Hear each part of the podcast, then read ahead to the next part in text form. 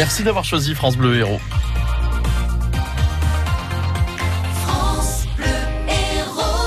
Pascal Victoria à la une du journal, les suites des accusations de maltraitance dans une école de Béziers, la Sécu qui fait la chasse aux arrêts maladie injustifiés, et puis d'abord, si vous arrêtiez de fumer. C'est la journée mondiale sans tabac aujourd'hui. Alors pour arrêter de fumer, on connaît déjà les patchs, les pastilles, la cigarette électronique.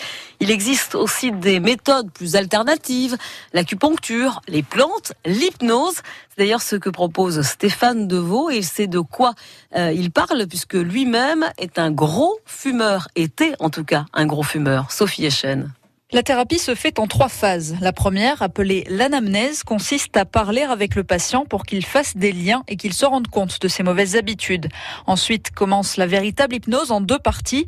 Le but est que le patient se débarrasse de ses croyances. Stéphane Deveau est hypnothérapeute à Montpellier. Une fois qu'on aura euh, déprogrammé le patient de toutes ses dépendances, en fait, on va le, entre guillemets, le reprogrammer à être non fumeur et de retrouver, en fait, le plaisir du goût, de l'odorat, de, de la respiration à plein poumon, sans tousser. Enfin bon, toutes ces choses-là, on va les reconnecter. Mais pour arrêter de fumer, il faut surtout le vouloir. Stéphane Deveau est clair là-dessus. La motivation doit avant tout venir du patient et de son inconscient. Axel a fait cette thérapie par l'hypnose. Elle n'a eu besoin que d'une séance pour arrêter. En rentrant chez elle, elle a voulu vérifier si ça marchait vraiment. Vu que je suis une tête de mule, j'ai fumé ma cigarette, qui m'a dégoûté. Je l'ai fini jusqu'au bout, hein, parce que je suis très têtue quand je m'y mets. Ça me donnait envie de vomir. Euh, j'étais une très grosse fumeuse quand même. Ça fait comme si j'avais jamais fumé de ma vie. Axel n'a plus touché de cigarette depuis deux mois.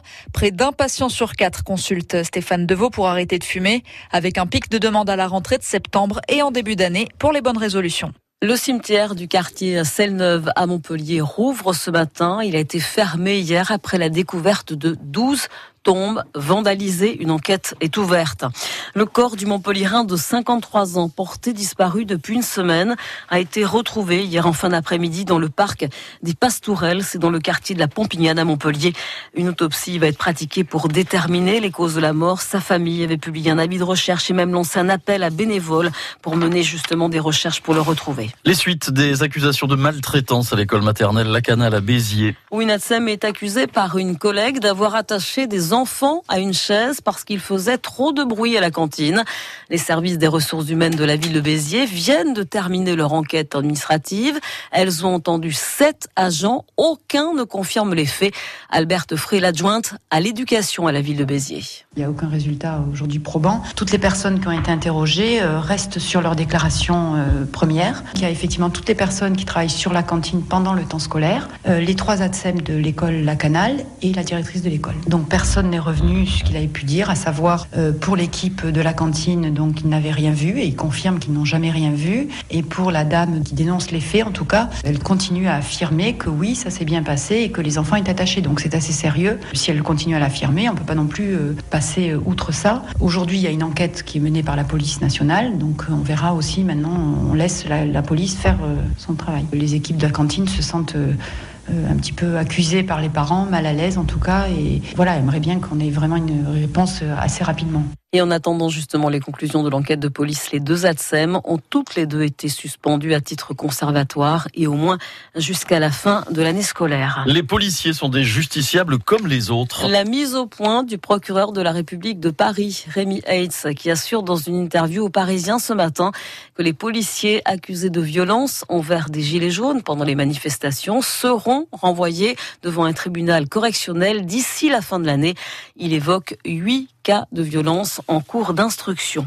Le directeur du cabinet du préfet de l'Hérault est à l'hôpital. Il a été victime d'une grave chute accidentelle hier. Mamadou Diarra a fait une chute de plusieurs mètres dans l'enceinte de la préfecture au niveau de son logement de fonction.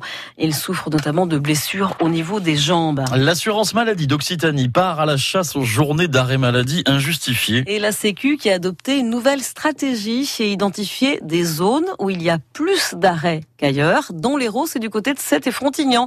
Elle va du coup y intensifier ses opérations de contrôle auprès des assurés, auprès des médecins aussi. Emmanuel Gagneux est le directeur régional du service médical de la Sécu. Si euh, je prends un, assuré lambda qui est dans l'arrêt pour dépression et que je constate que cet assuré a un traitement euh, de tranquillisant très minime et ne voit son médecin traitant une fois tous les mois, je vais me dire que j'ai peut-être une problématique de justification médicale de l'arrêt de travail et là, je vais demander à un médecin conseil de le convoquer. Si à l'inverse, le même assuré a un traitement très lourd avec des neuroleptiques, des antidépresseurs qui va son piquer toutes les semaines, je me rends bien compte